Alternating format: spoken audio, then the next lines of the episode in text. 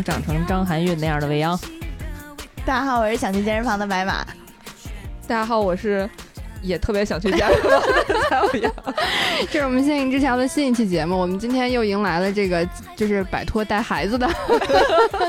摆脱带孩子的好朋友，我们的柴小杨，欢迎，欢迎，嗯，然后我们今天要讲的这部剧，也是最近在热播的，刚刚完结的一部剧哈。那个通过我们三个朋友的名字，嗯，就能猜出来，我们今天要讲的这部剧，也是一个女性向的电视剧，叫《爱很美味》。嗯，是的，嗯，先简单说一下这个名字，其实在网上还挺被吐槽过的，就觉得稍微稍微有一点点的老套。导演陈正道主动出来认领说，嗯，这是我起的，以后我不会再起了。对，嗯，我不干起名字这事儿了。可能初衷叫爱很美味，首先我们拆分开来看啊，就是爱并不仅仅是讲爱情，可能还有爱自己、爱人、爱梦想、爱生活等等各。各个层次的维度、情感维度、各个层次的含义。然后美味这件事儿，就是剧情里面，像刘静那个角色，她其实是一个美食家，然后自己特别喜欢做饭。然后他们三个人每次要商谈什么重要的事情的时候，都在一个餐厅啊，无论是中式、西式的，就是其实就是姐妹聚餐的那种场景。对对对，就是把吃饭这件事儿贯穿在这个剧的始终。然后除此之外，我觉得。嗯，还有像剧里讲到的，不只是吃饭，中国人很多时候会把一些事情摆在饭桌上来说。嗯，就这一点，是不是他名字叫美味的呃一些来源啊？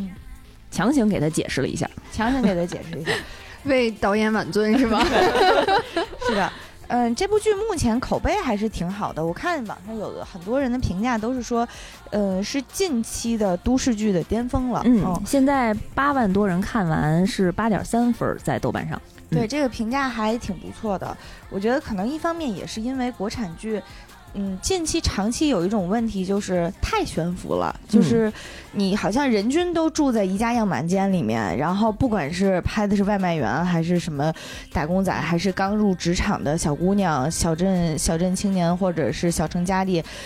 一到电视剧里住都住宜家样板间，都条件特好，也不知道是哪来的钱啊，就是长期有这种悬浮的问题，所以难得见到一个，嗯，真的他们的生活是你觉得有可能会在我们日常生活当中见到的，还是还是很不容易的，很有真实感。嗯，要不我们先简单介绍一下剧情吧。嗯嗯，它是围绕着三个闺蜜，她们三十岁左右发生的一些人生变故和要展开的人生新篇章，比如说。像刚才未央提到的，她想成为的张含韵，嗯，在这部戏里呢，饰演一个从小美到大的女孩子，个性非常单纯，然后因为她的外貌优势呢，所以从小到大。都会有一些或多或少的捷径可以走，就被命运善待的美貌女孩吧。嗯，她的人生经历呢，也是顺理成章的，在初入职场没多长时间之后，就和自己的男朋友携手成家，然后也在男朋友的要求下成为了一个家庭主妇。呃，在她其实到三十岁之前，都还是比较顺利的。呃，虽然一直没有什么工作在家，但是呢，也会做美妆博主，做那个直播的那种达。人带带货，补贴一下家用，呃，整体来讲就是没什么心机，也没有经历过什么风雨。嗯，剧里面有，其实对于他的体质有强调一点，就是吃啥啥过敏，所以比如说好像淀粉过敏，需要吃无麸质的主食，可能很多人都不知道麸质是什么，就是会一个比较麻日子过得很麻烦。嗯，从他的角度来讲，可能在真正离婚之前或者发现老公出轨之前，她都会觉得生活还挺善待她的，她的老公也能对于他这么挑剔的口味。呃，能非常贴心的照顾她，就是从过敏的这个体质，就让我感觉她真的是个仙女啊，公主是吧？对对对，就是有公主病的公主，很难很难接受这个人间的这个烟火这种气息。但也是因为她在离了婚之后，就看到她其实还挺接近这个生活的这一面。然后同时刚刚讲到的关于她的美貌给她带来的这些，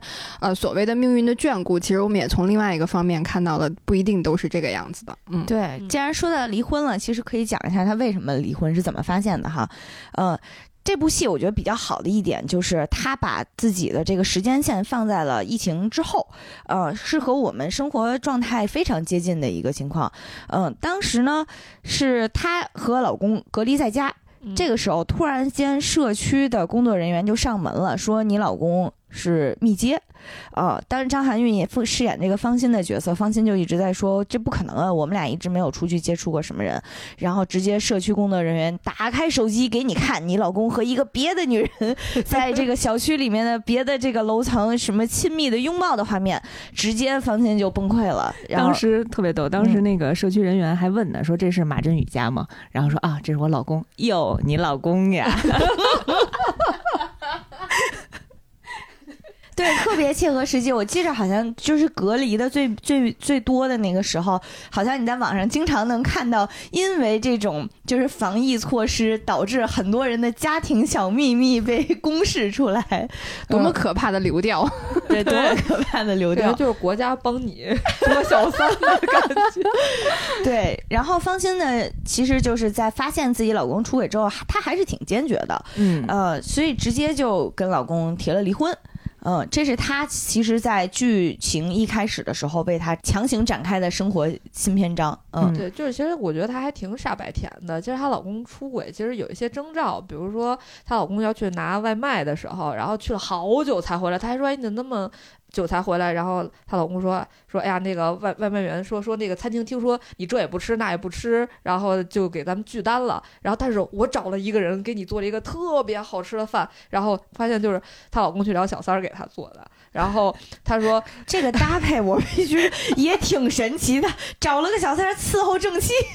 神秘的搭配。我觉得可能是因为为了能顺理成章的见面，嗯，她都已经发现她老公已经出轨了，然后就她也没有想。过这个出轨的人到底是谁？后来是她老公跟她坦白了，她才反应过来。我觉得那个时候就能感觉到，这个像公主一样的从小长大的这个芳心还是挺单纯，然后也挺天真的。嗯，然后所以最后后面回到说她要回到职场的那一刻的时候，其实我还有一点担心，我就觉得怎么能够适应职场呢？嗯，方心其实从他的软弱当中能感觉出来有决断，在离婚这件事情上体现的挺明显的。首先，他是绝对没有给老公考虑说再给第二次机会。到了离婚的那一天呢，他就发现自己老公有点着急 啊。其实他站在门口的时候，还在怀念两个人的感情，说：“哎呀，从约会时候起就是一直是马振宇等我，结果离婚这一天还是他等我。哎呀，自己稍微内心有一点点的，就是又是半怀念，然后半是半内疚。结果到了民政局呢，就发现虽然在排号，但是老公一边排号的时候，一边又递给他一个离婚协议书，说：‘哎呀，没问题，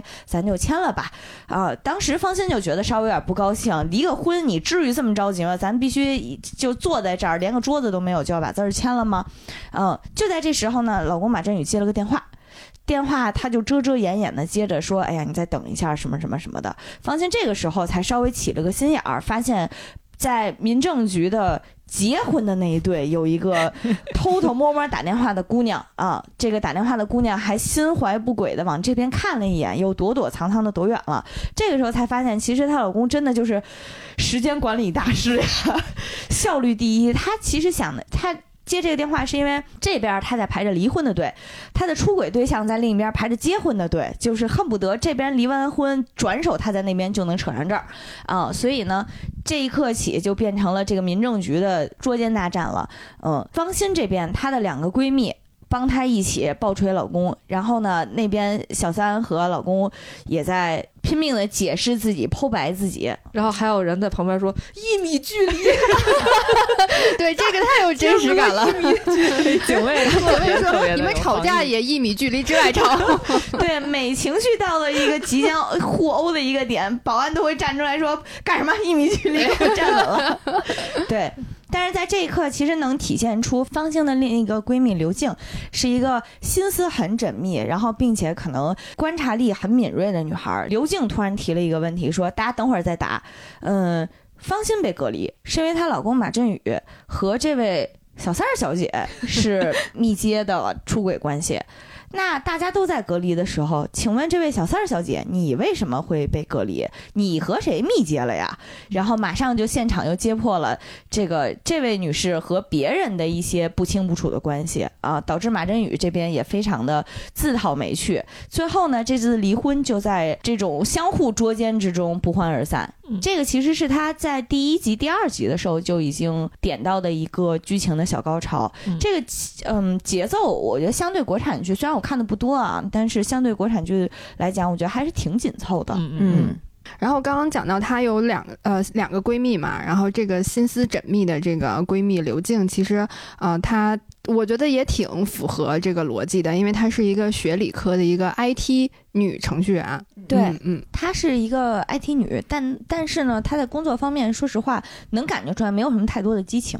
呃，她找的一份工作是类似于在银行里面的技术，呃，后台工作，后台工作，呃。按她自己的话说，就是平时修修电脑、管管 WiFi、网管那种 银行的网管啊、但是她自己呢，嗯、有别有一摊热情是在做饭上。嗯，他平时会经常开个直播，然后给大家讲一下自己今天做的什么菜，甚至哈，我觉得有一点我注意到了，他在做菜的时候不会说只是说你放盐，放盐更好吃，调调味儿，他会讲说你这个肉为什么会变得焦黄，是因为产生了美拉德反应，让这个肉口感更加的好。就是他是真的会钻研一道菜为什么会好吃，怎样才能好吃，原理是什么。理工科的做菜方式，对对，非常典型的理科生的思维。嗯、对，所以也能看侧面看出来，他会是愿意在这件事情上花时间、花精力，呃，花心思的，嗯，呃。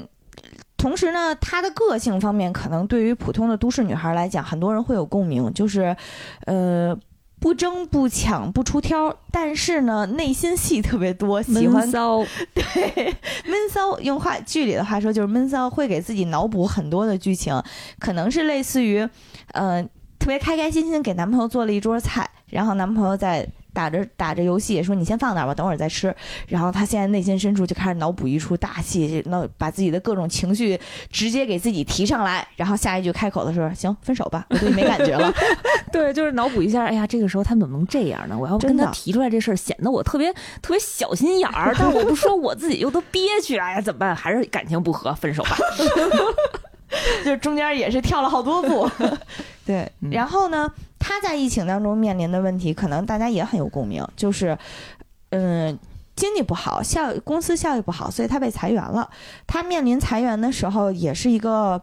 让这部都市剧比较有社会意义的一点，就是公司为什么裁掉他，是因为第一，他他是她大龄未婚，而且呢，未来有可能是要休婚假、休产假的。她作为一个女生，嗯、所以就又把就选择把她给裁掉了。嗯，我觉得这块儿还挺真实的，就是他那个 HR 跟他讲的时候是说，很多员工都有家庭有孩子嗯需要照顾，你现在单身一个人，你可能经济压力没有那么大。那嗯我们考虑到这一点，可能更优先于那些上有老下有小的这些员工啊。就是看的时候还还挺扎心的，怎么着我一个人不能活了？没有活下去的资格了，已经。当时当时刘静就欠拿录音笔录下来，这录音笔这件事儿，我我估计在这期节目里我会提到很多次。对，然后另一点还挺真实的，就是刘静也是因为这个原因，她一直和家里人住在一起。嗯呃，所以她的父母呢又是那种嫁女心切，然后对于每天三句话不离，你赶紧找个对象，找什么样的都行，赶紧把自己嫁出去才行。呃，所以她自己又是一个非常傲娇，然后内心戏又多的人，所以和他父母之间的这种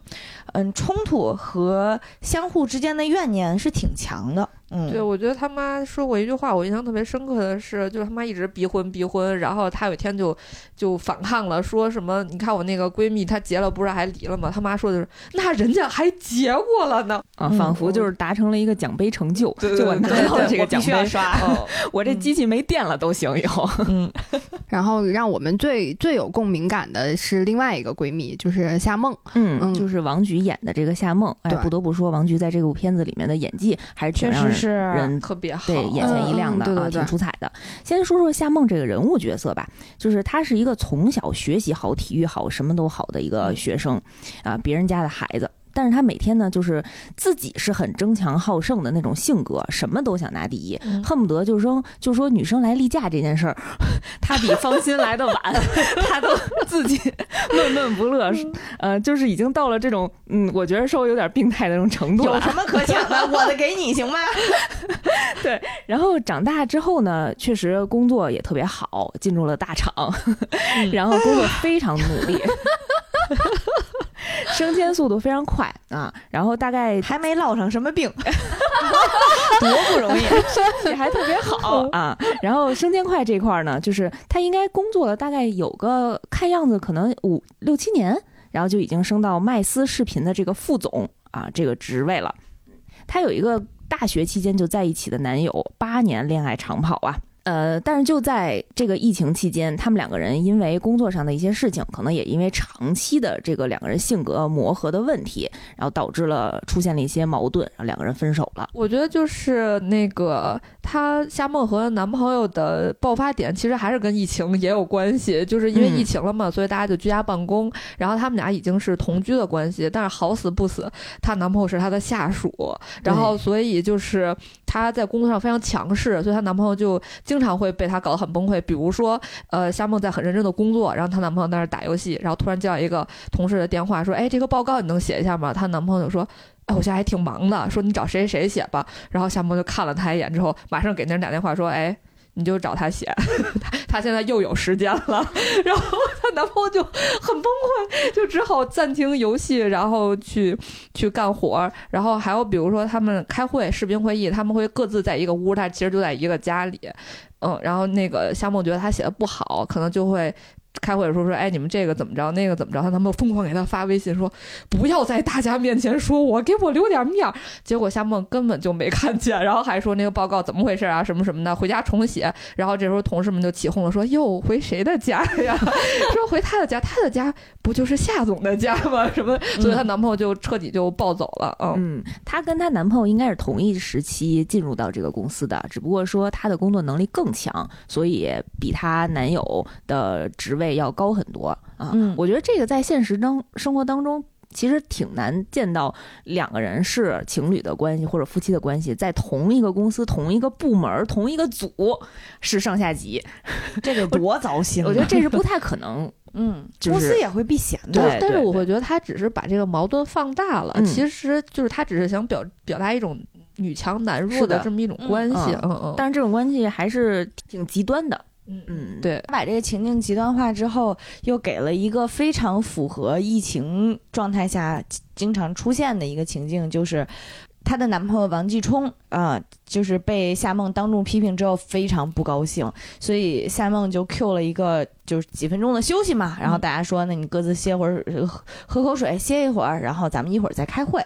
嗯，好死不死的，在休息中间，嗯，他俩大吵了一架，然后吵得非常非常的激烈，非常非常的不好听场面。王继冲忘了关摄像头，啊，你看看，这就是你说这这这赖谁？你自己自己没干好活，然后自己不高兴，自己要吵架，自己没关摄像头，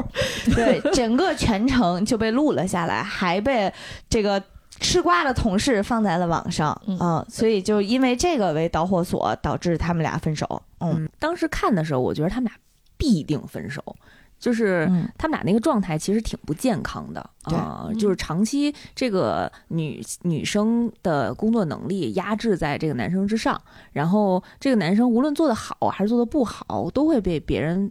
外界指指点点，我记得有一次他提案提的还挺优秀的，难得优秀，对，难得优秀一次。他同事还跟他嘲讽的说：“哎呀，有一个帮手就是不一样。”嗯，就你说的那个情况，我觉得对夏梦也特别不公平。嗯，就是他其实是一个非常铁面无私，然后甚至到有点不近人情的程度。因为我印象印象很深的是，嗯嗯，她男朋友会拿一个提案说：“哎，你帮我看看怎么怎么样。”夏梦就会拒绝他说：“你。”我帮你看了，对其他组员不公平啊！说大家明明是公平竞争的，所以她其实虽然和男朋友是上下属的关系，但是她却没有对，就是有任何特殊的照顾啊。她自己是一个很好的上级，但是在旁人看来，就是觉得你这么做是怎么可能的？你一定会帮他开门啊！所以你与其说王继冲在这里面受了多少委屈，我我觉得夏梦也并不好过啊，她也会无端受到一些猜测嘛。对，而且他们俩这个人设立住。了之后，就是夏梦，即使在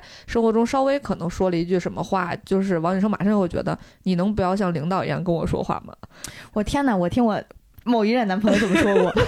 嗯，其实作为国产剧来讲，就是这个这部剧的节奏还是挺快的，而且就确实我们刚刚讲到的那些看似是人物背景介绍啊，特别有代入感。然后在这个前面两集，嗯，基本上他们。生活里面、工作上面发生的这些变化，就都已经交代清楚了。嗯，然后接下来就是呃，有了新的这个人物和新的角色，呃，走进了他们各自的这个生活。嗯，我们还有就其实剧中那个还有好多其他的这个 CP 啊，就是啊，有一个小男孩儿。是在座的有两位都还挺喜欢的，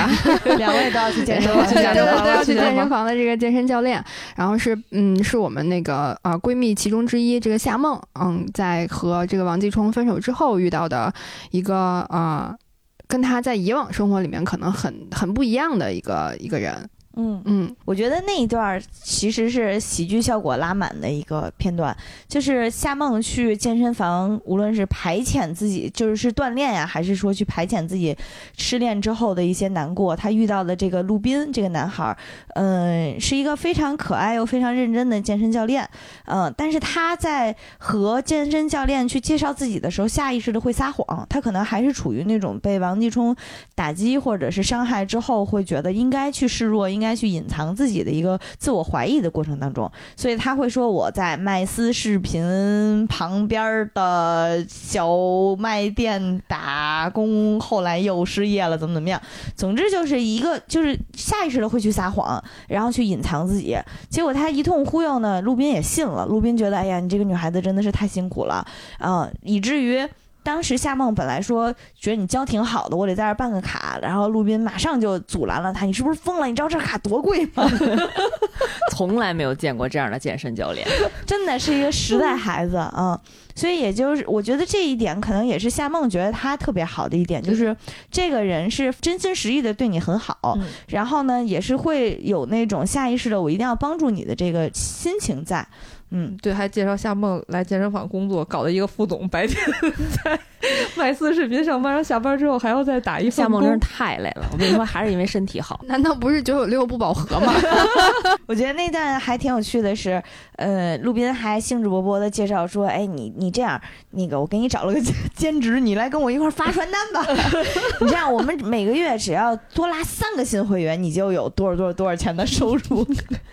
嗯，所以他就下班跟这个陆斌。一起去街边发传单，他这一点也体现了他的专业素养。他会跟陆斌一块儿商量说：“你看那些已经开始锻炼跑步的人，他在路上，在公园里就开始头脑风暴了。”然后你看那些人，他已经不是他看起来是我们目标用用户，但他现在已经开始锻炼了，他就不会再怎么怎么样一通分析。啊，虽然其实会员没拉到几个，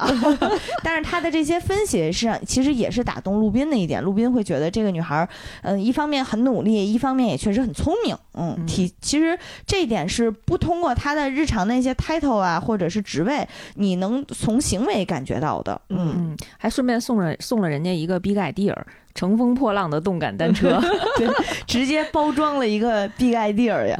我觉得夏梦这条线跟现实，它能代表现实生活当中精英女性的这个族群。她之所以跟陆斌第一次介绍自己是麦斯视频旁边的小餐厅里面的打工，又失业了 这个身份，是因为她之前参加了一个相亲派对。嗯啊，旁边呢有一个投资公司的副总啊，一个高管，一个女生。对。然后三十四岁，然后当一个男生跟他想要面聊 接触的时候，对，然后知道他是哪个公司的李总啊，马上离开了。马上又回来了，直接递上了一个名片，说：“您那儿还缺人吗？”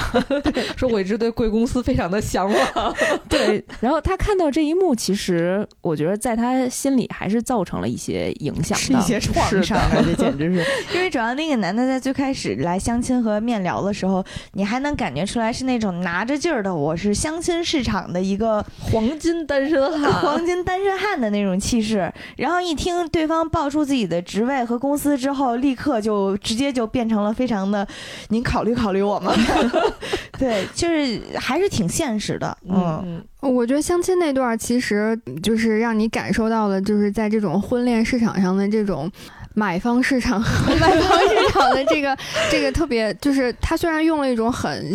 很喜剧化的这个手段来表现，但确实还是挺，我觉得挺犀利，而且挺是这样，有点。血淋淋的那种感觉的，嗯，然后包括你可以看到，在那个副总，就他那那个男生没有认出这个高管的这个女性之前，还是很自信的，嗯，而且对于这个女女高管的这个年纪，然后其实也表达了，对，也表达了一些挑挑拣拣，嗯，表达了一些世俗的这种眼光，然后在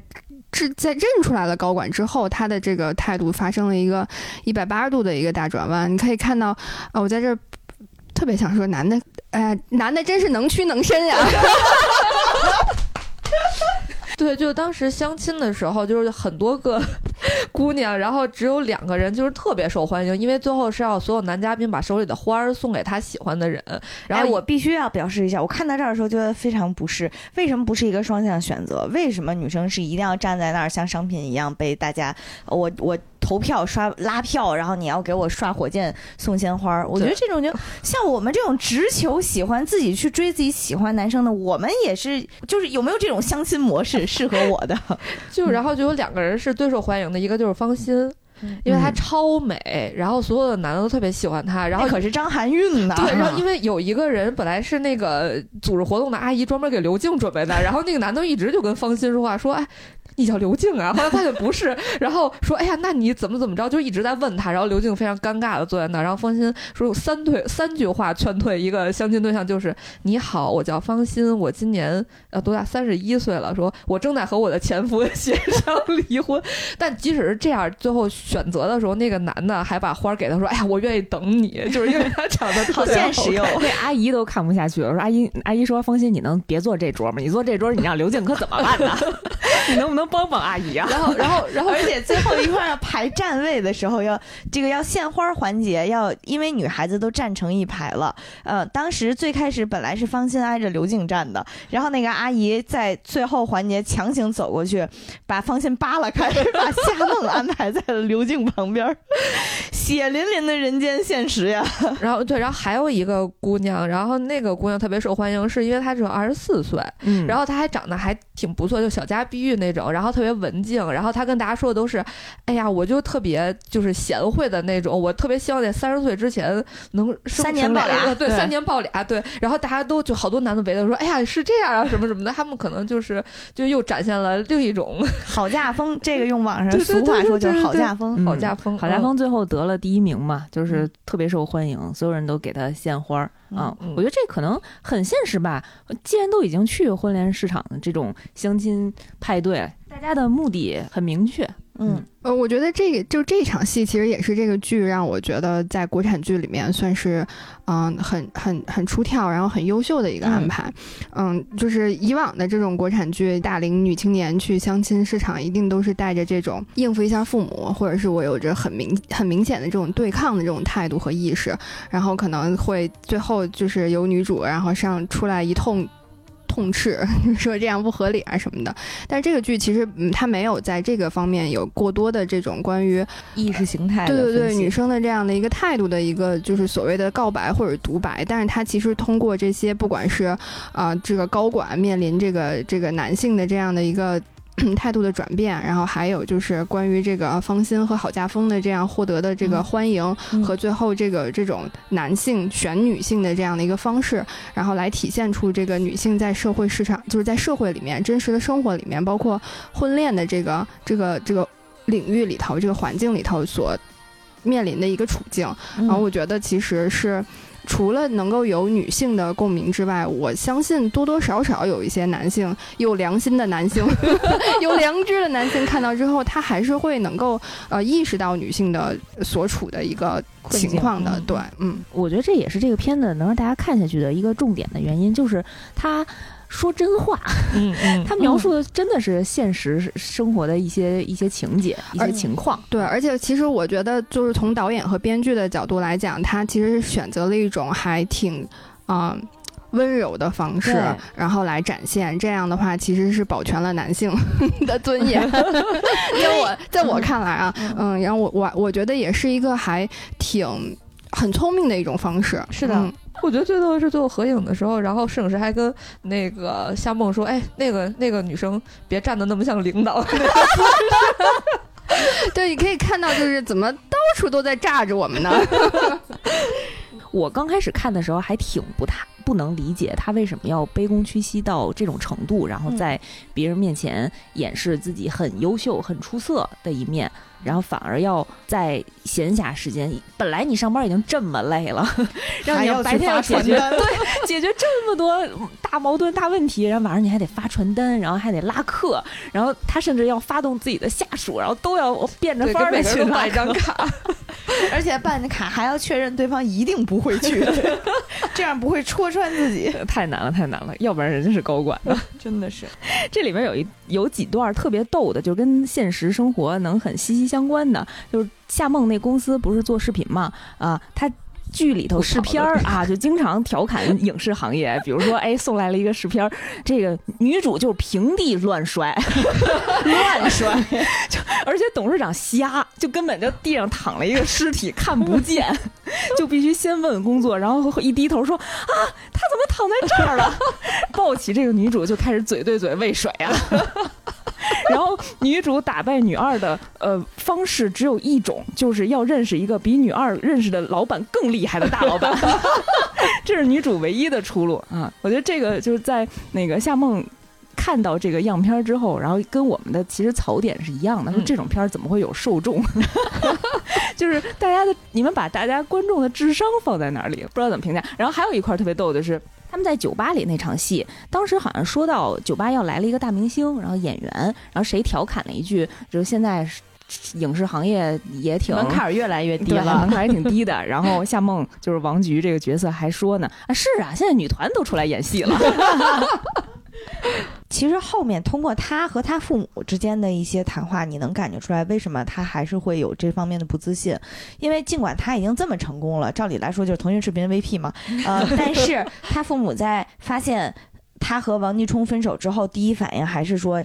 你得你，那你赶紧去跟人道个歉去。就是你平时怎么怎么样，就是又开始指摘自己的女儿，这个这方面耳提面命说，我都跟你说过多少次了，女生在男生面前不要那么强势，然后什么什么。是的，就是尽管他已经是这么成功了，但是家里人还会用老一套的那些观念去驯化他，去要求他，所以也可以理解他为什么会有这么重的心结，在面对自己新一任男朋友和自己喜欢的人的时候，需要隐藏自己。嗯，就是他这么。打引号的卑微吧，啊，反而给这个爱情埋下了一些不好的种子。就是他隐瞒了自己的这个身份，其实他心里是呃很忐忑的，他也不想永远的以这种状态跟陆斌相处下去。就是夏梦对于自己的自卑后面其实是有解释的。他在跟陆斌沟通的时候，他说过，就他自己有两个好朋友，然后一个人是芳心特别美，一个人是。呃，刘静从小呢古灵精怪，大家都很喜欢她。但是夏梦她自己什么特长都没有，所以她只能不断的努力变得优秀。她如果一旦不优秀的话，她就不配被人爱了。她自己其实内心是这么想的。嗯嗯。呃，她一开始骗了陆斌自己的身份之后，其实她没有想太多，她没有想到自己会一步一步的对陆斌产生真正的感情啊，这个感情慢慢的发展起来了。所以呢，哎，你们知道就是。骗人就跟做高数一样，高数是什么？骗骗人比做高数还难，应该这么说。没做过，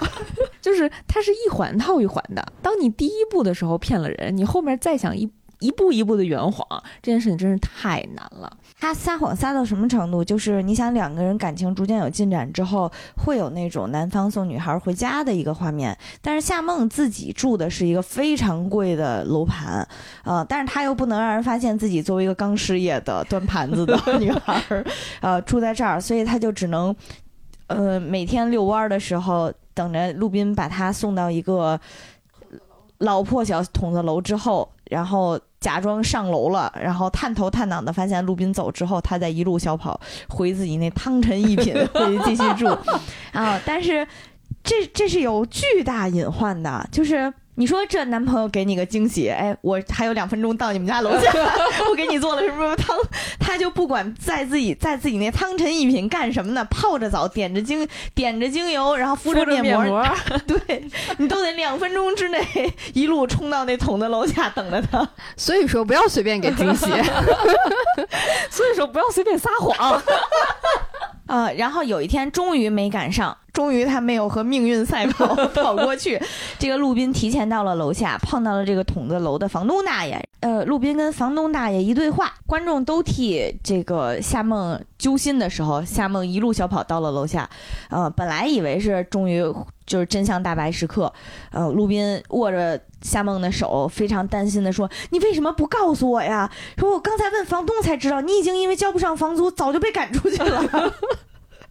对，这又是一个所谓的理想的叫什么合适的时机被破坏对，时刻，又被破坏，因为就是。那段我其实挺感动，虽然他好好笑，但是我还挺感动的，因为嗯那个夏梦以为破案了，然后结果那个还说说，哎，我说我不敢告诉你，我说怕你就不喜欢我了，然后那个。呃，她男朋友就是还跟她说说，不是啊，说你欠这么多钱，你告诉我，我跟你一起分担啊。然后我觉得这个人也太好了，然后就还没咋着呢，就要跟人一块儿负担偿那还债了，所以我就觉得去健身房还是挺好。这个神转折，你是健身房的 sales 吗？你是会籍顾问吧？嗯，然后后来就是应该就是陆斌就是带着夏梦回到自己租的这个小破房子去住了，然后你可以看到就是。呃，夏梦在她住的这个房子里面的那个不适应，其实夏梦是想在她和陆斌同居的第一天，她搬进去，其实想告诉陆斌她的身份是什么，因为两个人要同居了嘛。结果没想到陆斌的健身房会员有她的前男友王继冲王，继冲，然后王继冲突然发现。陆斌和夏梦在一起之后，王继冲就以为那个陆斌一个就是穷的健身教练，然后和一个嗯副总在一起，他就觉得你肯定得图钱吧？对，嗯然后所以两个人就打起来了，就直接把夏梦的身份说破了。然后陆斌就特别生气，就和夏梦说：“说我希望明天我再回来的时候，你已经不在我家里了。”然后等于就是想就不想和他好了。那段我有点意外，就是我没想到陆斌对于谎言的态度是这么的坚决，就是就这种今天我从家里走，明天希望你已经不在了的决绝，我觉得还是真的是挺出乎意料的，呃，所以也就导致后面几集，当夏梦非常痛苦、非常坚决，然后大家又能看到她的前男友王继冲其实，呃，做了很多改变，比如说他离职了，这个王继冲离职了，去了。叫什么震颤波浪吧，就是明显暗示字节跳动。然后呢，对，然后据说对面给的 offer 又非常的钱又很多，然后又说自己思考了很多，又想复合，又怎么怎么样，就而且又来关怀夏梦，又来给她拥抱什么的。因为那会儿夏梦刚刚被分手，所以很痛苦嘛，所以他又以一个暖男形象回归的时候，大家以为是好像对这两个人的感情又是一个利好，终于又要夏梦要回到自己的感情主线，就是她前男友上了一样。呃，没想到的是，这个剧组最后给呃让夏梦很坚决，比如说王倪冲会表现出那种你玩够了吧，咱们是不是可以继续把我们之前没有那个走完的婚事这些走完的时候，夏梦会说，我跟他不是随便玩玩，我是对他投入真感情的，嗯，所以我也不觉得咱们之间的那个之前的那些冲突和怎么怎么样就能这么简单的翻篇儿啊。而且就是我觉得这个态度是，嗯，让我觉得意外，但是同时又非常认可的，嗯，因为王继冲多少在我看来，面对这段感情的时候，他是有一点点傲慢的，他会觉得之前的那些东西，只要我改了，我怎么怎么样了，我们难道不应该我们就能迅速的和好吗？难道那个健身教练，你和他，你还真的想有什么真感情吗？然后，难道说你还真想把咱俩事儿闹到咱俩父母那儿，这婚就结不成了吗？就是他这种态度，在我看来是非常傲慢的，是不拿女方的感情和之前的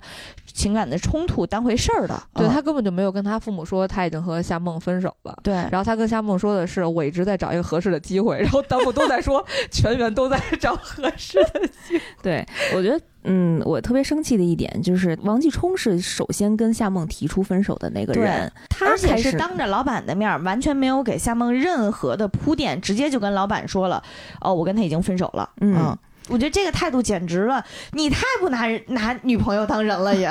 对他先提出来的分手，他主动要从家里搬走，哎，我双压了，然后自己跳槽拿到了一个好 offer，然后变成了王总之后，然后心安理得的回来，就觉着我们这事儿就我就如王赘和婿了，咱这个没谈完的这个婚宴这宴席一千三百八的这一桌，咱就直接去试菜吧。嗯嗯，不能接受。如果是现实发生在我身上，我也不能接受。对你太拿自己当回事儿了吧？就是为什么你会觉得自己对于这段失败的感情，或者对于这段感情，你有那么强的掌控权？你说什么就是什么呢？啊，嗯这个态度让人觉得上头。可能也没有，本来两个人就没有分析过他们为什么分手，两个人的矛盾点在于什么啊？每个人呃心里不满意的那个问题在于什么？然后反而各自觉着，哦、我那边是嗯，你觉着我能力不行，我配不上你，然后我现在变成王总了啊，我现在又回来了，心安理得。女方这边呢，会觉着我的情绪价值没有得到满足啊。我觉得他在前一段感情当中真的没没有做错什么，包括他们跟老总一块谈的时候遇到问题，他 主动跟老总说我可以调到别的部门，他都已经升到 VP 了，他要调别的部门那简直是太难了啊！他之前的那些所有的项目，所有好不容易才。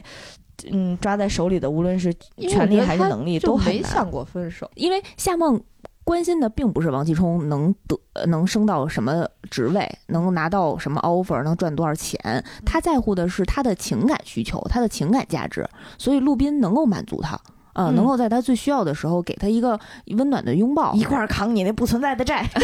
对，然后能在背后默默的支持你，你去变优秀吧，你去努力吧。嗯，你无论努不努力，我都在背后依然站住，嗯，在站站在你的背面支持你，这就够了。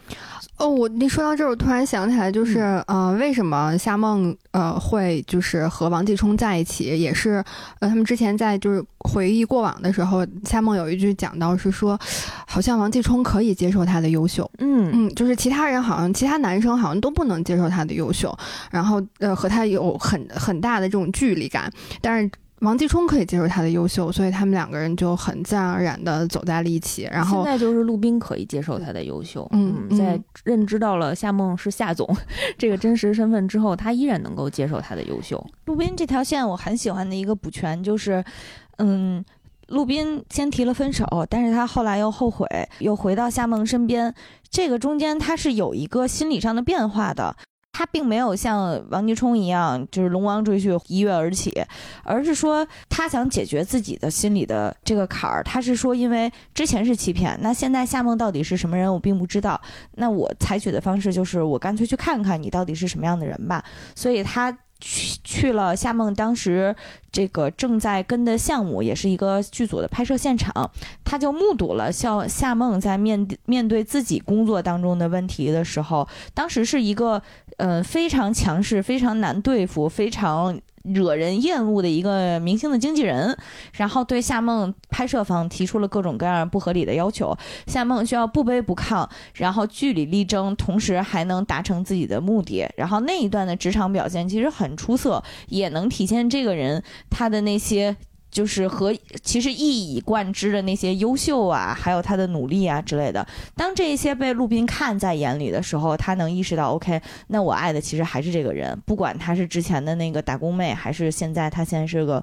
副总了，他其实就是我爱的那个人。嗯，我觉得这一点是让我对陆斌印象分拉满的一个地方。嗯，聊到这个，我觉得我能体会到夏梦为什么后来喜欢这么喜欢陆斌的一个点，就是夏梦在大众的眼里，她的外形形象可能没有那么出挑，不是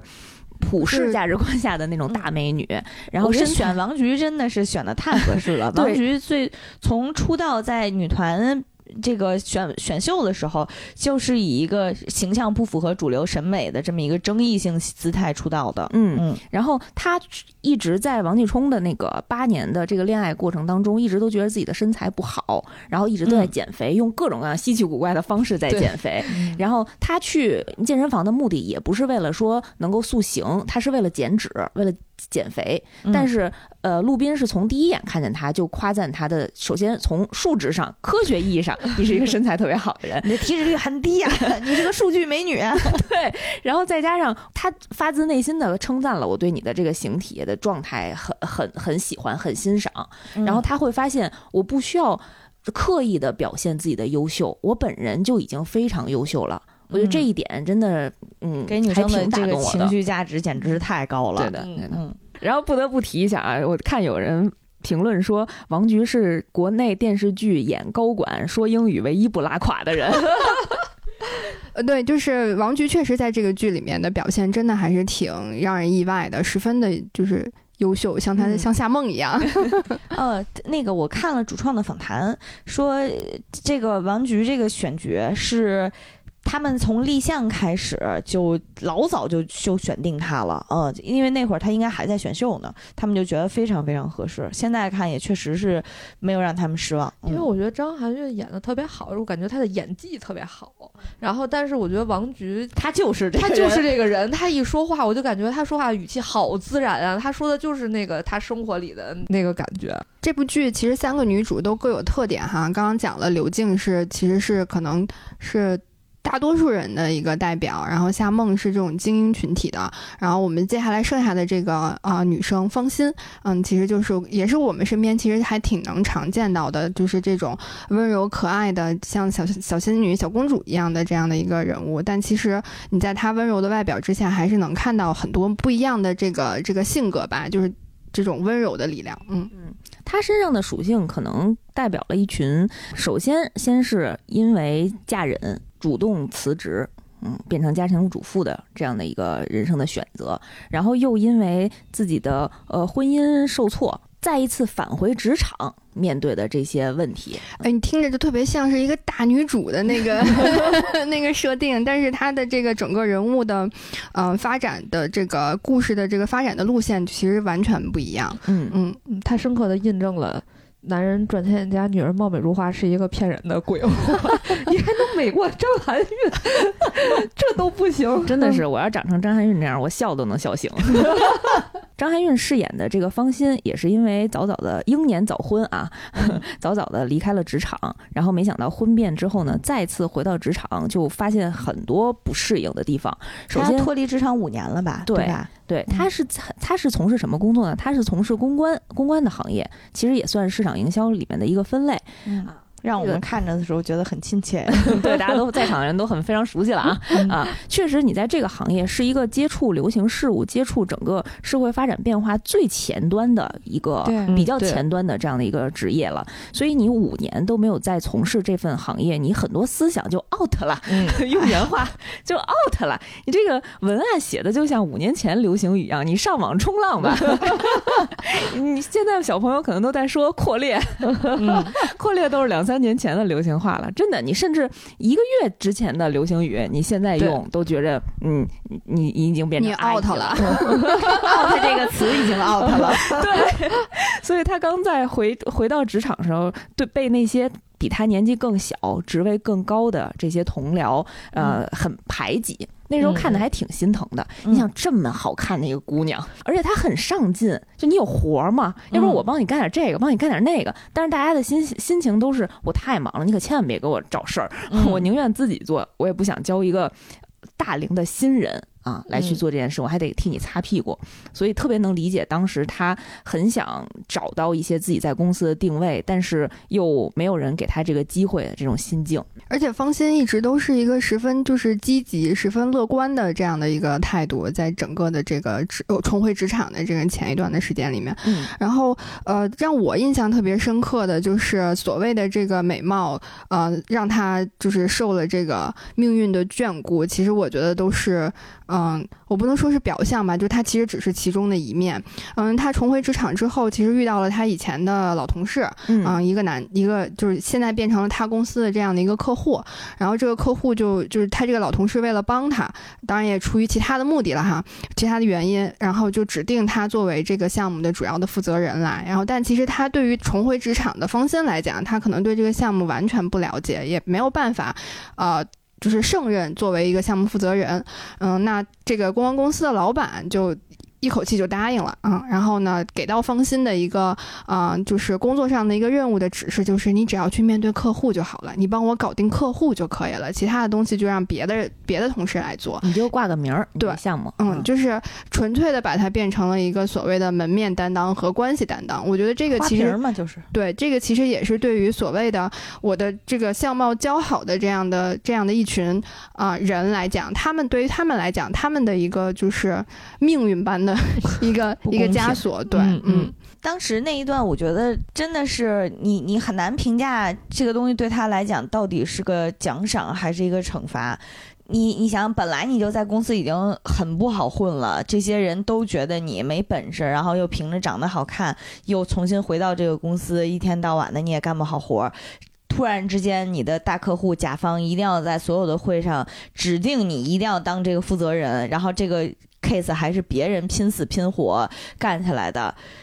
就这么一个事儿出来之后，你你你。这心理压力得有多大呀？说闲话，哎呀，嗯，想想就觉得一真的是挺挺虐的，嗯，完全可也可以说完全颠覆了那种传统叙事里面霸霸道总裁指令我的这种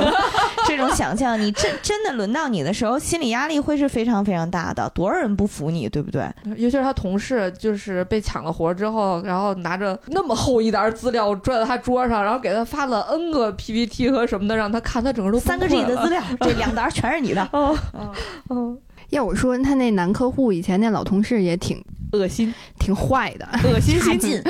渣子，垃圾。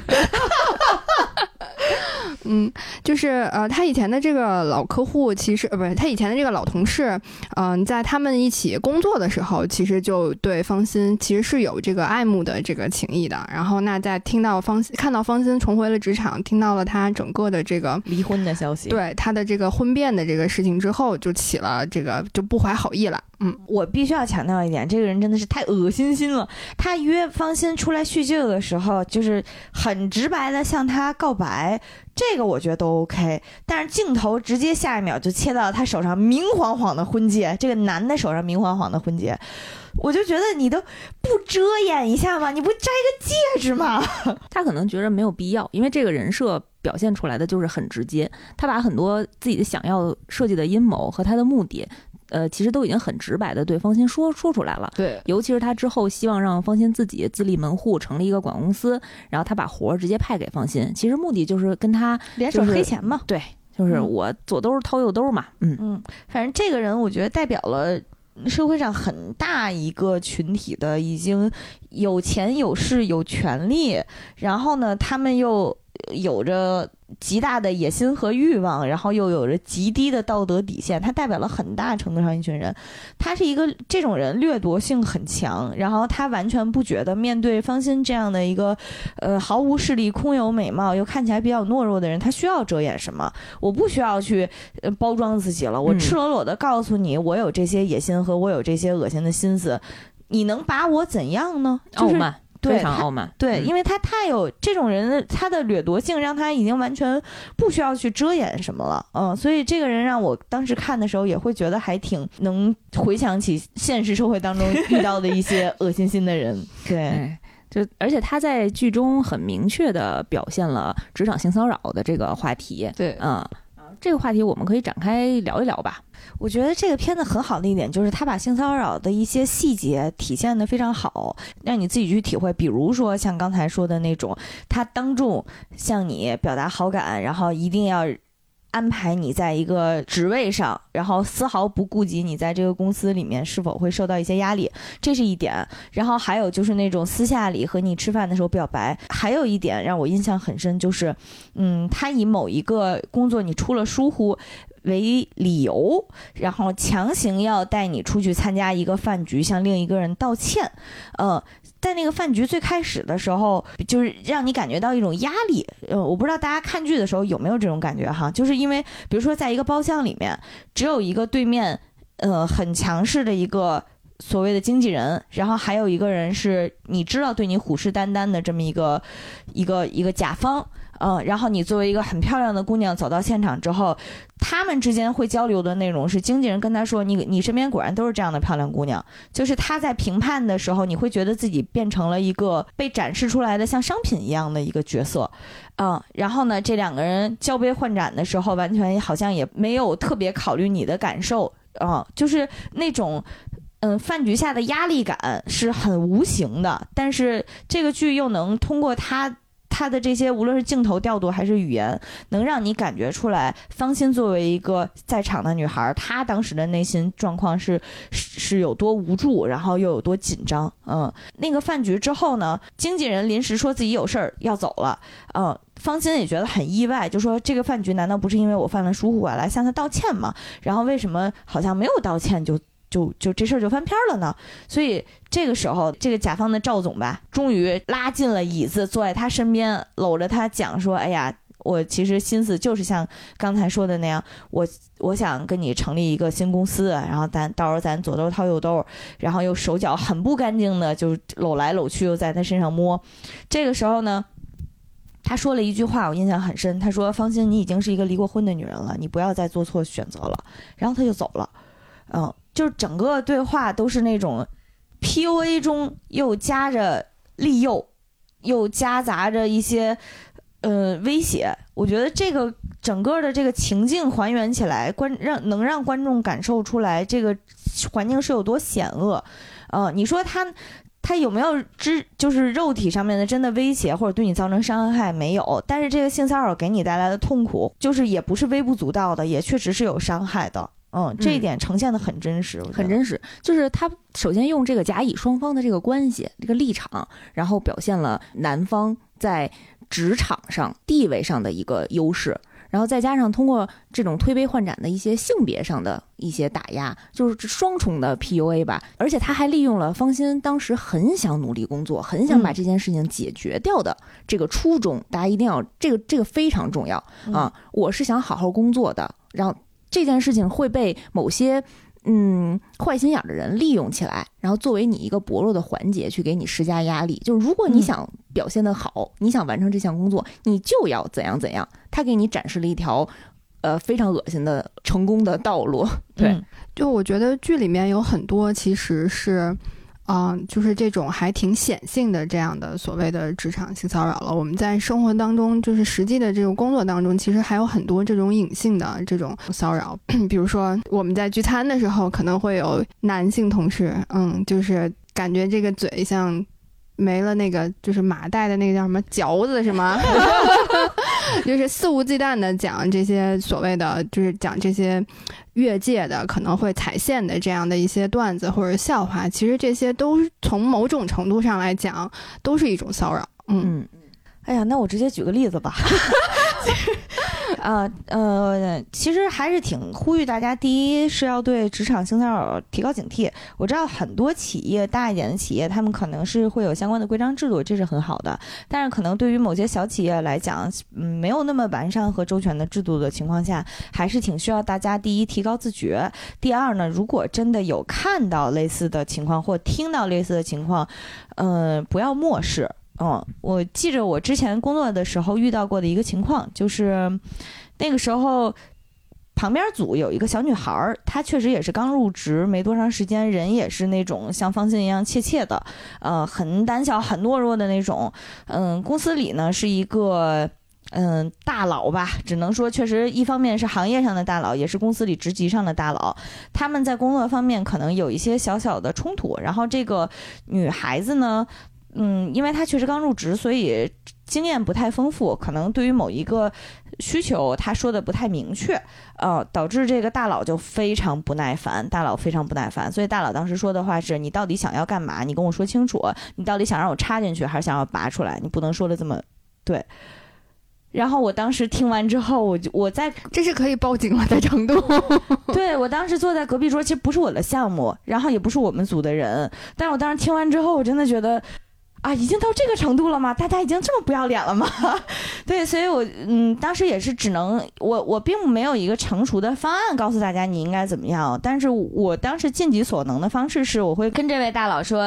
说，就是半开玩笑的说，嗯，这样我们可就叫幺幺零了，就这样。你也没有办法太严肃，我觉得大家如果上过班的话，都会知道很多事情你撕破脸了就很难堪了，但是如果你以开玩笑的方式说的话。嗯，还是能表达一些态度的，所以我只能说到这个程度。然后这个大佬走了之后呢，我拿了一块巧克力坐到这个女孩旁边，说：“你吃糖吗？”就是我也不知道怎么办了，但是我需要让他知道，有人听到了你的情况，并且我们在帮忙。虽然我也没有什么太多的办法了，嗯。那我觉得，其实对于很多人来讲，就是就像刚刚说的，在职场上，如果撕破脸了就很难堪。但是我应该要用什么样的玩笑，什么样的尺度的玩笑可以去化解这个？我觉得是很多人面临的一个困难吧。大家很多人都不知道应该怎么做。所以我现在回首的时候，我我不知道我当时处理的方式是不是其实还是有一些软弱，是不是有没有可能在那个情况下撕破脸也无所谓？嗯，就是这个也让我想到，就是嗯，就是前几天，其实在我我我我和另外一个就我们的菲律宾朋友 聊了一个类似的就是这种情况，但他不是一个职场性骚扰的这样的一个话题。他其实我就在讲说，经我们经常会有那种哎呦我吵架没发挥好的那种 那种后悔的时刻。然后我们在聊的时候，其实我觉得。如果在线下，在当下那个时刻，你没有想到很好的一个解决的办法的话，你也可以很真诚的表达出来你的情绪，你的不满。我觉得认真的、真诚的去讲这句话，不管呃，就是对方再怎么。不要脸，他也能够感受到你的气氛，他至少我觉得至少也是会收敛一点吧。我觉得这个可能也是一个方法。这个我们菲律宾菲律宾朋友的分享。对，然后就是刚才那个话题啊，其实我也有非常好的朋友曾经跟我来哭诉过。本身他在工作上非常优秀，非常出色，但是他确实也遇到了一些呃职场性骚扰的这种不如意的事情。当时他的呃立场和地位。不足以让他现场就能够有很很合适的方式去化解，或者是直接的去爆发出来。所以他再次跟我说的时候，他觉得他没有一个更合适的机会再去讲这件事情了。但是这件事情就造成了一个什么结果呢？就是他遇到了第二次。所以当时我给他的建议，因为我们不在一起，所以我给他的建议就是：那你下一次一定要现场拒绝。就是现场把这件事情说的非常非常明确，无论他是你的直系领导，还是说是你工作上的几把手，或者是你的客户，或者是在地位上优于你的一个什么样的身份的人，如果你不满意或者你不舒服的话，一定要第一时间说出来。当时我听那个朋友哭诉的时候，其实非常难过，因为他在说他呃上了这么多年学，一直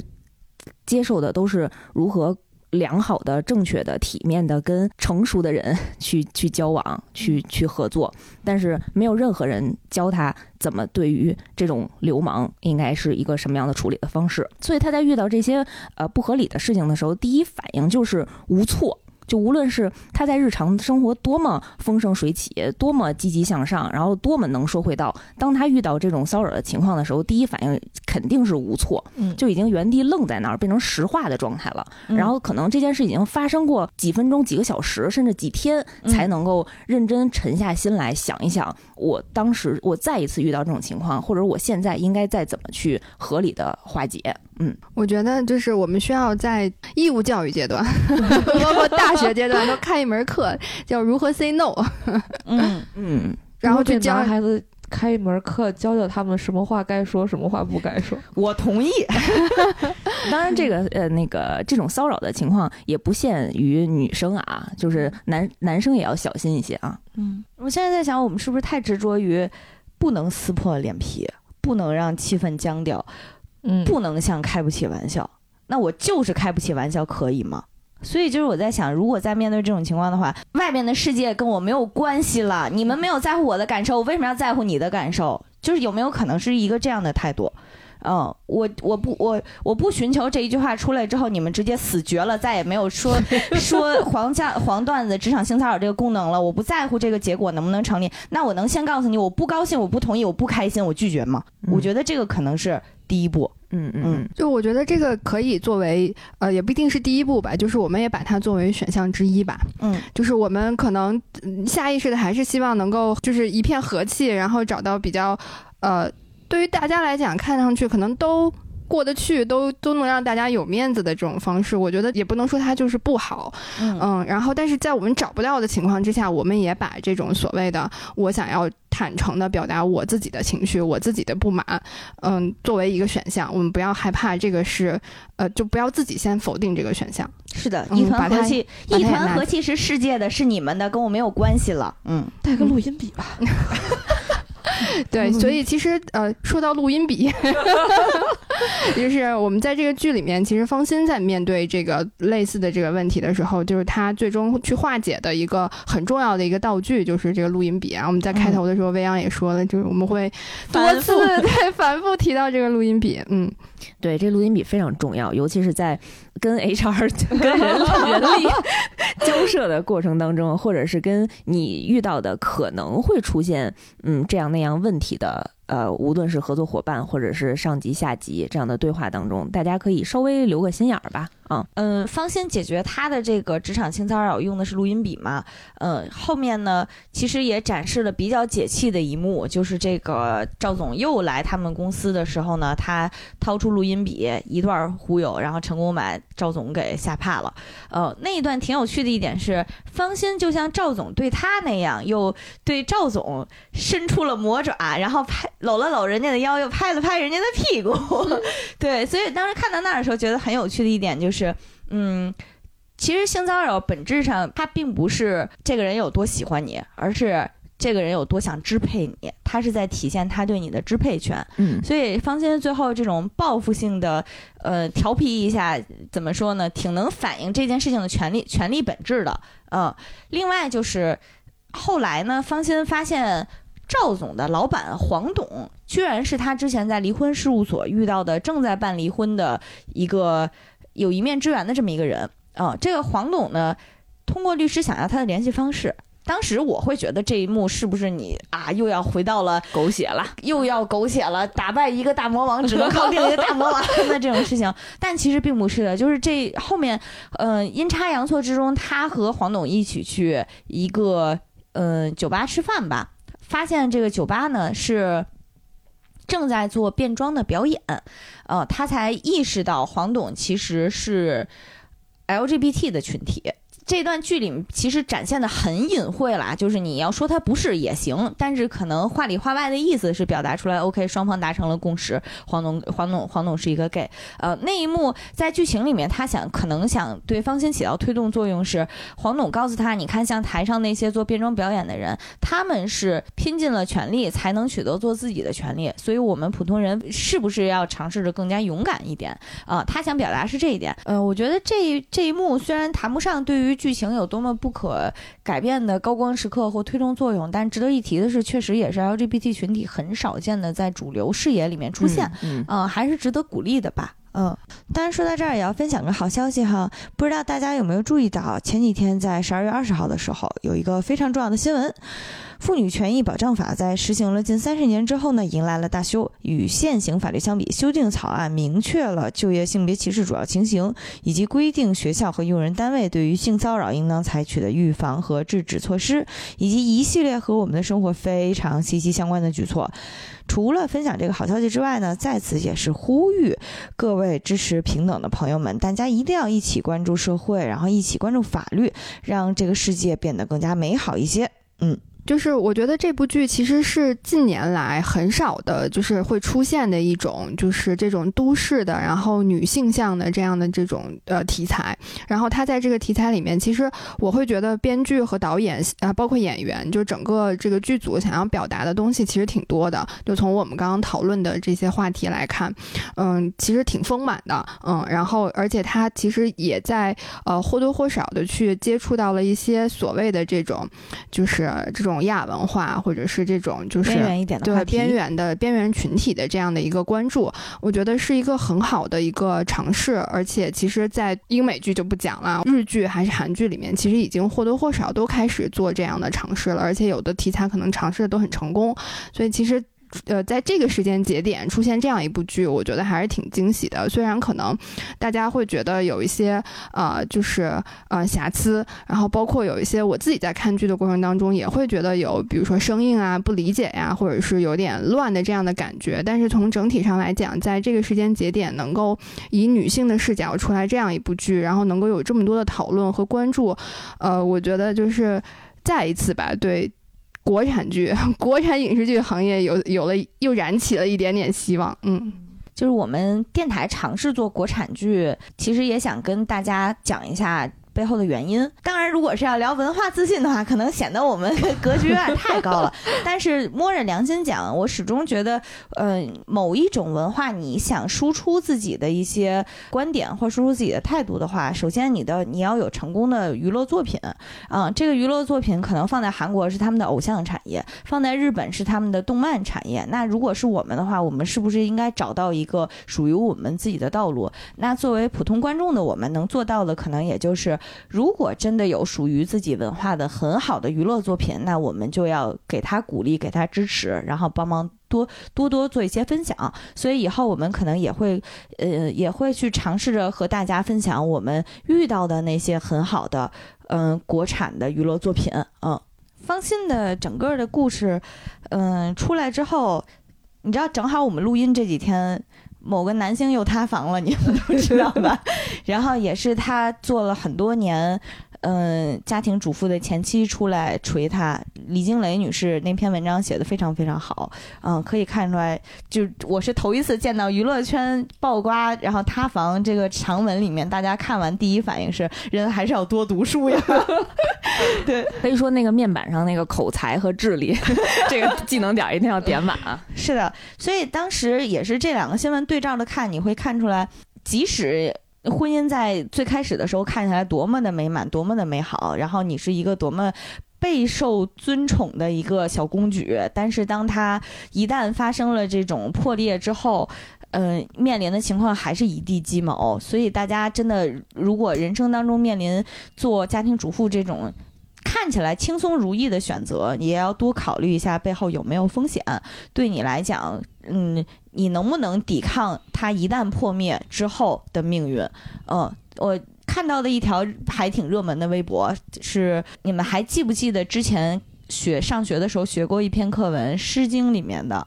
呃，里面有一句话是“士之耽兮，犹可脱矣；女之耽兮，不可脱矣。”对。就是我现在突然意识到，课本里放这么一篇，其实是非常有价值和有意义的。嗯，就是因为一些文化的惯性和大家行为上的惰性，面对这种轻轻易又幸福的选择的时候，总是会不顾一切的走进去，然后。但是很多年过后之后，发现自己打开了命运新篇章，无法应对，其实是很很残忍的事情。嗯，所以课本说的是对的，大家要记得听课本的。嗯，还是得多读书，还是得多读书，不要放弃自己的生活，不要放弃自己的工作。对我以前小的时候觉得就是梦想就是成为方心，然后到现在就觉得瞎梦真好呀。嗯，就要不你去健身房了。嗯，也正好也是结合着这个新闻哈，就是这个新闻和我们的这个爱很美味的这大结局基本上是同一天 出来的，然后呃，也是结合那个长文，也让我想到了，就是其实我们在这个。爱很美味的这个大结局的最后一集里面，就是方心，他在这个职场上，我觉得是一个成长的一个蜕变的一个很完美的一个句号。他的这个最终在给这个客户的这个提案的过程里面，其实不仅仅完成了他成长当中的一个蜕变，同时其实也给这个这部剧做了一个很好的一个点题和升华。最后一集其实大家的争议还是挺大的啊，因为首先这个最后一集时长挺长，一个小时，对，一个小时，别的剧前几集都是二十多分钟，对。然后呃，这最后一集把很多矛盾点都进行了一个爆发啊，比方说方心的这个职场这个戏，他在给客户在给一个婚纱品牌提案的时候，他先让同事那一组人先去演讲，万万没想到创意撞了。好像没电片子里没有展示出来是创意被偷了，还是真的就那么巧合撞了？对对对。然后总之，作为第二个演讲的人，非常的崩溃，一模一样的 big idea，这个你肯定不能现场就这么聊，要不然你这职业生涯可能就在这儿就作废了啊。然后，但是放心那时候即兴演讲吧。啊，就结合了自己的人生经历，结合了整个这个剧 想要表达的一些观点。那那段戏我特别喜欢，首先是因为饰演甲方是友情客串的倪虹洁，陆无双啊，对，陆无双姐姐。然后在这一幕里特别美，特别飒，非常符合那种特别美高贵冷艳。我跟你说，高贵冷艳，而且特别有那种女高管那种非常雷厉风行，又给人有严肃和压迫感的那种气势，非常非常喜欢。全剧最佳演技。对，然后呢？另外就是他那个，嗯，说实话，作为市场营销从业人吧，嗯，我们看到他那个需求的时候，也觉得挺有意思的。他是一个婚纱品牌，然后呢，做品牌重新定位和梳理的时候的突破点是，他们想推出黑色的婚纱，这是一个这个需求方的一个前情嗯。第一组出场的人给的这个方向呢，其实还还是有什么年轻人的新选择呀，什么什么黑色就是新的白色，就是什么 black is the new white，就是这种 啊，就是这种，嗯，我们听起来，说实话，在我看来有点行活啊，中规中矩吧？对，中规中矩的行活，对，没，它呢是一个对于品牌公关来讲不算错，但是也没多对，就是不太振奋，就是没有触及心灵的一个选择啊，所以，但是呢。当时倪虹洁那个角色，他们作为甲方听到这个行活，可能也觉得还还行，可以作为一个继续推进的一个备选，然后就等着来听方心的这个演讲了。方心当时面临的情况就是。他没有 PPT 了，朋友们。对，对于我们来讲，就是现场就是那个没有灵魂了呀，没有 没有灵魂，然后没有这个整个演讲的一个根基了。他等于站在台前，需要现场完全重新梳理一套品牌理念，然后重新去理去讲我是怎样理解这个品牌，怎样理解你们婚纱的这个品类，然后怎样从中再找到我的这个突破点的啊。当时其实方军上台讲的时候，作为一个以前长期讲 PPT 的人来讲，我真是血压拉满了啊！这要是我的话，可能现场就撅过去了。但是他呢是站在台上，首先他确实非常虚啊，他确实你能看出来这个人有点哆嗦，而且说话声音也是透着不自信。他呢上来先讲了一个故事，他就说他家里小的时候可能嗯。从小，她她是一个传统女孩，她非常向往婚纱那种纯白的，这是我人生最美丽的时刻，我这我就一定要携手嫁人这种的啊。但是呢，呃。而且最开始他讲的时候，你能看出来这个女高管可能觉得我我后面赶时间，我可能没有空听你这么长的故事。太修罗场了，当时压力真的是太大了，太现实了。我们日常生活就是面对的这样的事儿。我只给你十分钟，你现在要给我讲明白我的品牌理念是如何翻新的。对，所以当时看那儿的时候，就一方面是觉得很真实，然后另一方面真的是替方心捏一把汗。然后方心，但是他方心讲故事，我觉得挺有技巧的。前面你觉得是弱弱的，然后没有什么底气的。他后面说说，直到我那个十多岁的时候，穿着公主裙，突然之间，我父母告诉我他们要离婚了。我觉得这一点是他作为一个演讲者，一个讲 PPT 的人，很好的一点，他能抓住这个底下人的情绪啊。就是后来你能发现，倪虹洁这个角色可能也是经历过什么故事的女 女生了。对，女同学，对，眼睛就开始放着 泛着泪光，然后。明显现场所有人的情绪就已经被方心所带动了，然后直到最后，方心侃侃而谈，把自己的人生观念和这个品牌理念和这个剧最终要表达的这个主旨结合在一起。然后他想表达的就是，人生最重要、最美丽的时刻只是结婚吗？其实不是。当女生在下定决心的那一天，它就是最美的那一天。然后他其实最后想表达的就是，只要你想你喜欢，你就可以穿上婚纱，表现自己最美丽的一面。然后因为你的喜好，你可以穿任何款式、任何颜色，然后任何风格的婚纱。啊，我觉得这个是它破题的一点，这块其实还挺有争议的。就是我当时看的时候，整个弹幕都在说，这要现实，他肯定拉垮了。老板不会有这么长时间听你讲 PPT 的。你在说什么？黑色的婚纱在哪儿？请问？哎呦，我当时看到我看到弹幕的时候，就想拍案而起，是你们懂不懂行业呀？你们懂不懂呀？当时我也在想，说难道不想不喜欢听故事吗？人类的本质难道不就是复读集合听故事的人吗？就是如果你给十分钟，那我让我说是你是只喜欢听什么深度串联、势能积累、高频触达、归因分析，你还是想听耦合性爆引爆点、触中心去中心化、延迟满足？你想听什么？抓手颗粒度？你们以为听这些真的能吸引人吗？我想听的是一个大美女。从小喜欢穿婚纱，后来离婚的故事呀！你们哎，你们摸着良心说，我们这个节目要每天跟你们说抓抓手颗粒度我合性，你们听得下去吗？这一个前大厂，一个现大厂，疯癫了！我真是太生气了，真的，你们你们不懂，听我们专业的。当然，现实生活还要投起 投老板所好啊！老板可能只有五分钟，是的，是的，确实没工夫听大家结婚的故事。然后，房间最后又非常简单的补充了一句，说我们这个婚纱活动最后的线下呃要做的事情呢，其实是一场舞会，呃，一场邀请了各种年龄层，然后不同生活境遇、不同职业行业领域的女孩子们。一起来参加这个婚礼，大家都穿着婚纱，然后去欢庆我们作为女性的一些时刻，然后作为女性能决定自己命运的这些生活的时刻啊。所以他当时讲完这个之后，那个高倪虹洁非常受到打动，走到他面前说：“说我只有一个要求，你的这个活动可以邀请我吗？”啊，当时看到那时候就觉得好开心。我觉得姐特会撩。这搁谁谁受得了？这搁谁谁那可是倪虹洁呀！我有一种马奇马走在我面前的感觉。对，就是那个感觉。尤其他前段还压力特别大，就 PUA。我跟你说，哎，总之最后那个婚礼的那个大大结局还挺有意思的，很点题。也就是这个剧海报呈现的那个画面，而且它这个剧很就是从头到尾都贯穿了一条疫情的这个防疫抗疫的这条线啊，也算是对整个疫情当中所有。奋斗在一线的这种抗疫工作者的一个致敬啊！我觉得这个这个点作为一个现实题材的剧集，作为一个大厂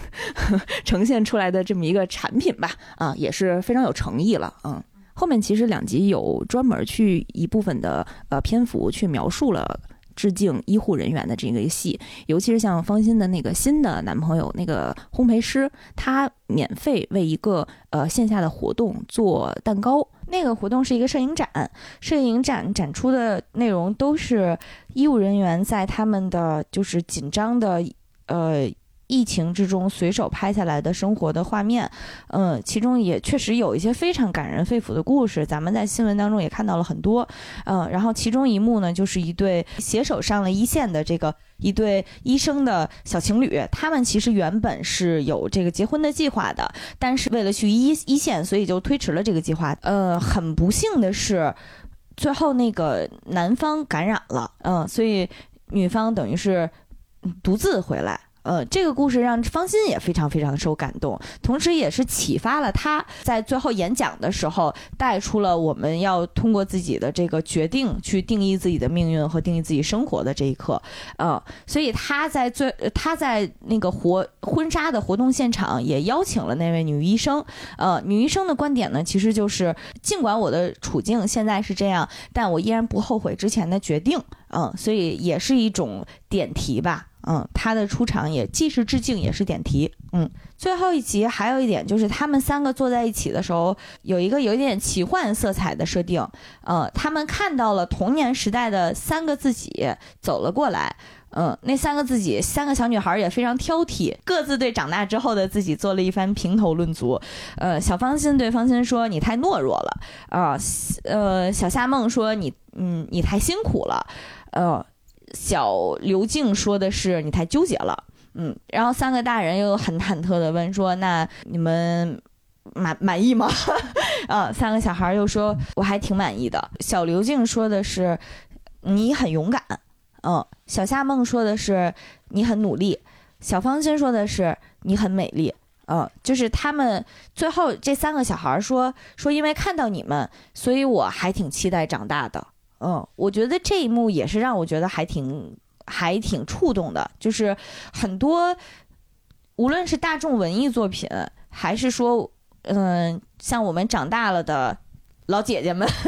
我们呈现的精神面貌，我们在作品里如何呈现？长大后的女性，然后我们如何活出自己？其实对下一代的妹妹们、下一代的小姑娘们是有启发的。我们不能让他们觉得，OK，人生活过十六到十七岁，也就是传说中你最年轻貌美的那个时段，你的人生就是一一路下坡，并不是这样的。我到了三十岁，我现在觉得我过得还挺开心的，尽管。工作很累，录节目很累，但是我整体来讲，对我的人生还是很美、很满意的。就是我，我有觉得我自己越过越开心，然后越过越是找到自己的方向。我觉得这一点是很重要的，嗯，因为毕竟现在我们的节目已经有小学听众了。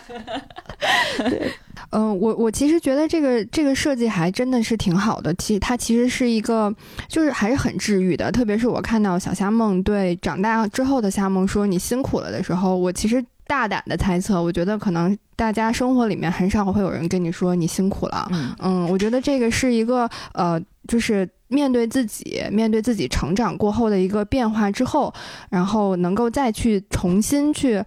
呃，静下来去听自己心里面的声音，这个过程其实是很治愈的一个过程。我觉得其实也是，就是在忙碌的这个生活节奏里面，在遇到很多的这个困难的时候，大家可以其实停下来，缓一缓，然后拍拍自己的肩，跟自己说，其实我挺辛苦的。对，其实我挺辛苦的了，我可以休息休息。就是我。不做到第一，我甚至不做到及格，我觉得也都是可以的。我觉得这个其实是他是在用小时候的那个青少年的时候的自己对于未来的那个憧憬，然后你在不断的拿这个东西来治愈自己。嗯，我觉得还是挺好的一个设定的。然后包括其实我在看到那一幕的时候，我就在想到，嗯，之前我们有一天有在群里面聊，就是就未央说，嗯。我二十五岁的时候，觉得我 二十五岁的时候最漂亮，可好看了，嗯，最好看。然后我二十八岁的时候，觉得我更好看了。对我，我我二十八岁的时候比二十五岁还漂亮。然后他说到现在的时候，他说我觉得我可以很肯定的说，我现在最好看呀。对，对，就是我觉得这个是特别好的一个，就是你在成长的过程当中，你不断的从这个过程里面去汲取的这个能量。然后在心理学上，其实有一个。就是我不知道是理论还是什么，但是有一个小的方法，他会说你的内心其实是一个小孩子，你的内心里面住着一个小孩子，不管你长到八十岁还是九十岁，你的内心都是一个小孩子。你要时不时的回去和你和你内心住着这个小孩子去对对话，然后去抱抱他，告诉他你辛苦了，告诉他你过得很好。就这个，其实我觉得就是那个这个奇幻的这个设计的一个外在的一个展现。嗯嗯嗯，因为。嗯，大多数的社会上的人，可能对于女生产生的这种容貌焦虑压力还是挺大的。就是很多，就是连我身边的亲戚朋友都会在说：“哎呀，女生可能过了二十五岁，你这个胶原蛋白，嗯，就越来越少了。你可能二十六岁、二十五岁是一个颜值的巅峰。”但我后来发现，嗯，大家不要轻易相信这件事情，一定要保持自己一个良好的心态，你就会越来越美。对我现在照镜子，我还觉得说二十五岁之后胶原蛋白流失了，我还看着我说。我这都在呢，没谁也没少也，挺好的呀，谁也没少，是都都认识吗？你都起名了是吗？给他们，查理，查理，你怎么从脸颊去下巴了？这哪儿都挺鼓的，没没有没有流失，挺好的，挺好的。但是退一万步来讲，我觉得即 OK，即使我再过几年，我觉得我没有年轻的时候那么好看了，我依然希望自己非常的快乐，非常的。信心满满的去准备走向下一程，对，就是你的，你对于自己，呃，反馈的这个印象，不是单纯的指你的外貌啊，是通过你的自信啊，通过你的。呃，经经历经验，嗯，不断的这种成长，你会让自己觉着自己就是最棒的，嗯，自己就是最美的。而且我觉得有的时候你可能觉得自己活得一地鸡毛，但是 其实就是在大家都是一地鸡毛，但是其实，在别人看来，就可能你还是一个很不错的存在。就比如说，我一直觉得。我又社恐又又啥，就是也不是长得很好看，然后就很普通的一个女孩。然后有一天，我表哥跟我说，因为他有个女儿嘛，他说我觉得我女儿只要长大的话，能像你这样，我就觉得特别成功。哇！然后我就特别治愈我，我就觉得像我这样就成功了。然后就突然觉得，可能在别人看来，你就是比如说，他觉得他跟我说，觉得我。特别会聊天儿，然后经常特别喜欢看书，他就觉得如果女孩长成这样，然后就是可能我他就结婚嫁的也还不错，他就觉得他女儿这样就很好了。我突然觉得，哎，特别有自信，感觉我还挺好的。嗯，所以每一位老姐姐们都要努力，我们后面有十几岁的和几岁的小妹妹们在看着我们。姐姐就是姐姐，干嘛非要老姐姐？大家好，我是酸奶。大家好，我是想拥有张韶涵一般面貌的未央。张含韵，张韶涵什么玩意儿啊？这就是你想好的名字。你为了张含韵爬了二十斤，最后记错人家的名字。你要不跟我们一块儿去健身房吧？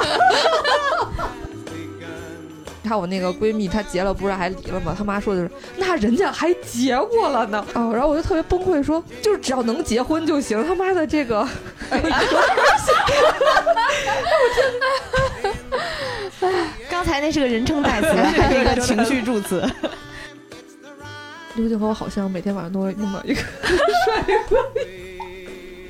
这段你放节目里吗？可以放，可以放，家属别听就行了。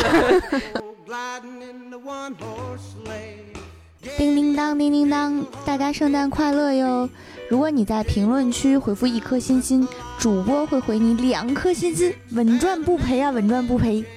无论你是用哪个平台，都欢迎大家点赞或者把节目分享给你身边的同好，也非常期待你在评论区和我们互动，分享你的感受。另外还可以加群一起吐槽聊天收福利，加群方式已经放在我们的节目介绍里啦，有未央和白马的微信号，先添加我们的微信账号，给大家拉入群中。哦对，如果喜欢的话，记得评价专辑哦，你可以给我们打五星，或者是五星，也可以是五星。最后再说一次圣诞快乐我们下期再见哦 to go gliding in the one horse giddy up jingle horse pick up your feet jingle